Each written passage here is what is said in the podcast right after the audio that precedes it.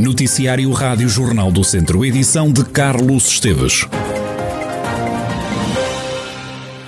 Três pessoas morreram nas últimas horas no centro hospitalar Tondela Viseu, vítimas da Covid-19. As vítimas mortais tinham entre 78 e 83 anos. Desde o dia 5 de agosto que o Hospital de Viseu não registava óbitos.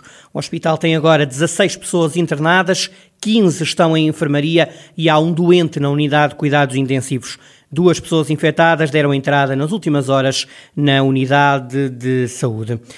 Portugal está próximo de atingir 70% da população com vacinação completa e assim avançar rumo ao objetivo da libertação total na luta contra a pandemia. Com a entrada na segunda fase de levantamento de medidas, vai deixar de ser obrigatório, por exemplo, o uso de máscara em espaços públicos ao ar livre. Assim que 70% das pessoas tiverem a vacinação completa, vai aumentar o limite de pessoas em restaurantes e em cafés.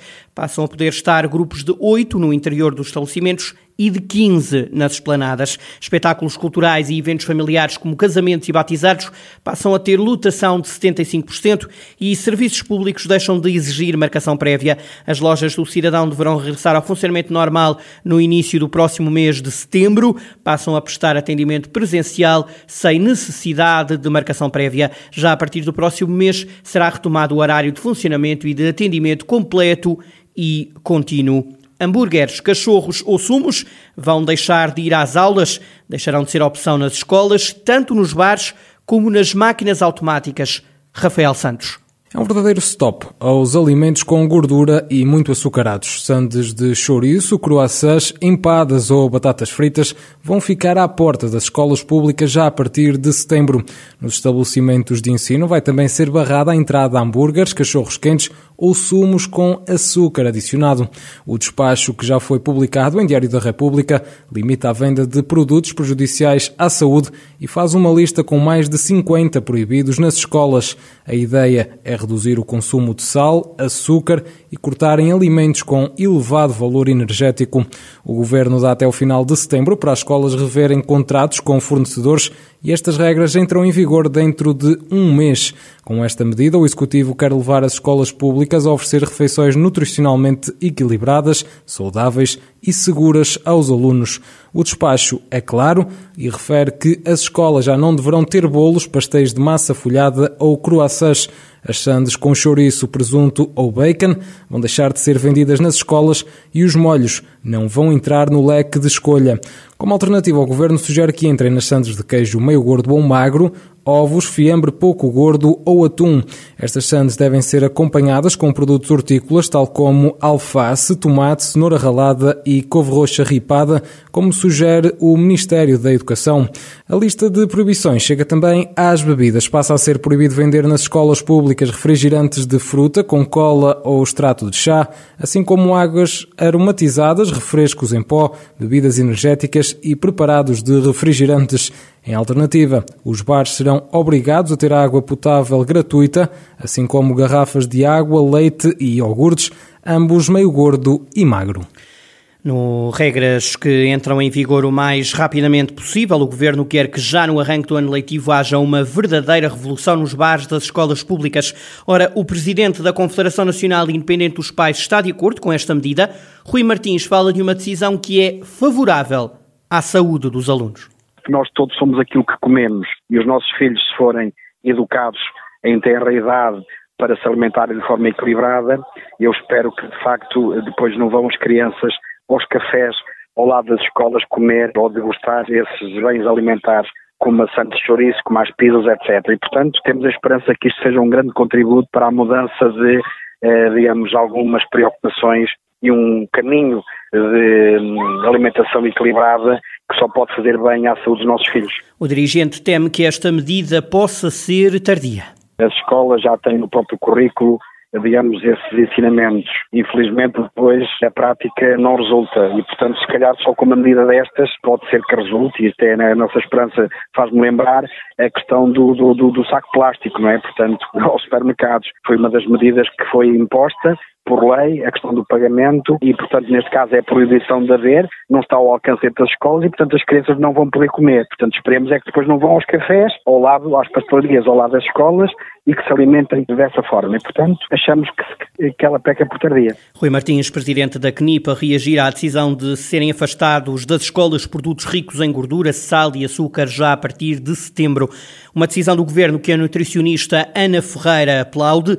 A médica diz que até agora os alunos aprendiam nas aulas como se alimentar bem, mas os bares e as máquinas automáticas apresentavam alternativas pouco saudáveis. No fundo, o que ontem foi publicado é uma obrigação, porque o que se notou nestes anos é que não havia concordância entre o que era informado, o que era dito às crianças, o que é que aprendiam nos conteúdos escolares e depois aquilo que tinham disponível no bar. Portanto, estas incongruências também têm que ser combatidas. Disse uma coisa, mas depois apresenta-se outras ofertas. Claro que é necessário continuar a informar, porque estas escolhas eh, não estão disponíveis, as más escolhas não estão disponíveis no bar da escola, mas continuam à venda fora da escola. E este trabalho de capacitar as crianças para as escolhas informadas tem que continuar a ser trabalhado. Ana Ferreira defende que a lista agora conhecida de produtos que vão deixar de estar à disposição dos alunos nas escolas públicas é uma lista completa que risca os alimentos mais prejudiciais à saúde dos estudantes. Posso dizer que esta lista de alimentos proibidos na escola até é mais extensa do que uma lista que saiu há cerca de 5 anos para hum, estabelecimentos de saúde. Portanto, ele vai mais longe nos alimentos que estão proibidos hum, nas escolas. E isto, no fundo, acabou por ser necessário, porquê? Porque a população portuguesa continua a consumir muito sal, muita gordura. É uma lista já bastante extensa, eu acho que acabou por não ficar muitos alimentos esquecidos. Os, eh, os alimentos muito ricos em açúcar e gordura, eles estão praticamente identificados e estão proibidos. Acaba por manter-se alguma diversificação alimentar, acaba por uh, promover o consumo de fruta, o consumo dos vegetais hortícolas em geral. A nutricionista Ana Ferreira e esta decisão do governo em tirar das opções dos alunos, entre outros, hambúrgueres, pizzas, batatas fritas e sumos açucarados já a partir de setembro das escolas portuguesas. Já foi retirado o painel de azulejos que tinha sido colocado recentemente no monumento de homenagem a Álvaro Monteiro, em Marsovelos, na cidade de Viseu. A garantia foi dada à Rádio e Jornal do Centro esta quarta-feira pelo presidente da Junta de Freguesia de Viseu. Diamantino Santos revelou que a placa foi retirada ainda no dia de ontem. A colocação da placa deu alguma polémica, com vários partidos a mostrar a posição de desagrado, como os casos do Bloco de Esquerda e do PS. Também o vereador independente na Câmara, Baila Antunes, condenou a instalação da placa que dava conta da inauguração da obra da remoção de barreiras arquitetónicas no bairro de Marzevelos, um investimento de mais de 100 mil euros. Recordo que quando surgiu a polémica, o presidente da freguesia de Viseu, Diamantino Santos, garantiu ao Jornal do Centro que tinha ficado perplexo com a contestação ao painel colocado, garantindo que a autarquia se limitou a colocar uma placa num espaço público sem faltar ao respeito a Álvaro Monteiro. Continua elevado o risco de incêndio no distrito esta quarta-feira dos 24 conselhos só Lamego, Rezende, Sinfãs, Oliveira de Frades, Vozela e Mortágua não estão em risco máximo de incêndio. Encontram-se estes conselhos no risco muito elevado. O distrito ficará em alerta laranja até ao final do dia, devido à continuação das condições meteorológicas que aumentam o risco de incêndio.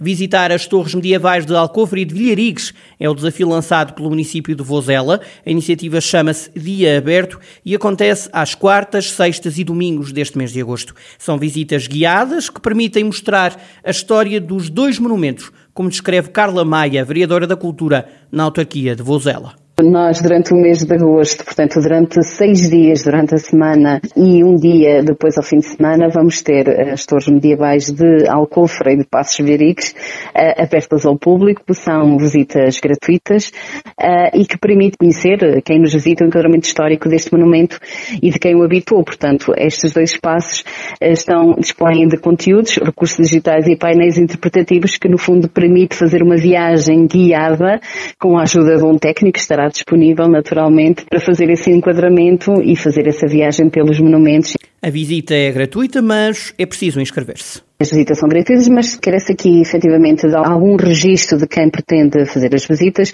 Isto porquê? Porque atendendo também à situação de Covid que se vive atualmente e de forma a garantir aqui as condições de segurança, termos mais ou menos uma noção de, de quantas pessoas a que nos visitam e em que períodos do dia ou das horas a que nos visitam, de forma que nós conseguirmos, eh, eh, portanto, dar aqui cumprimento àquilo que são as regras da Direção-Geral da Saúde e que permitam usufruir em pleno destes espaços. As inscrições devem ser feitas através do posto de turismo de Vozela. Às quartas e sextas-feiras as visitas decorrem das duas às cinco e meia da tarde. Aos domingos a visita começa às duas e termina às seis da tarde.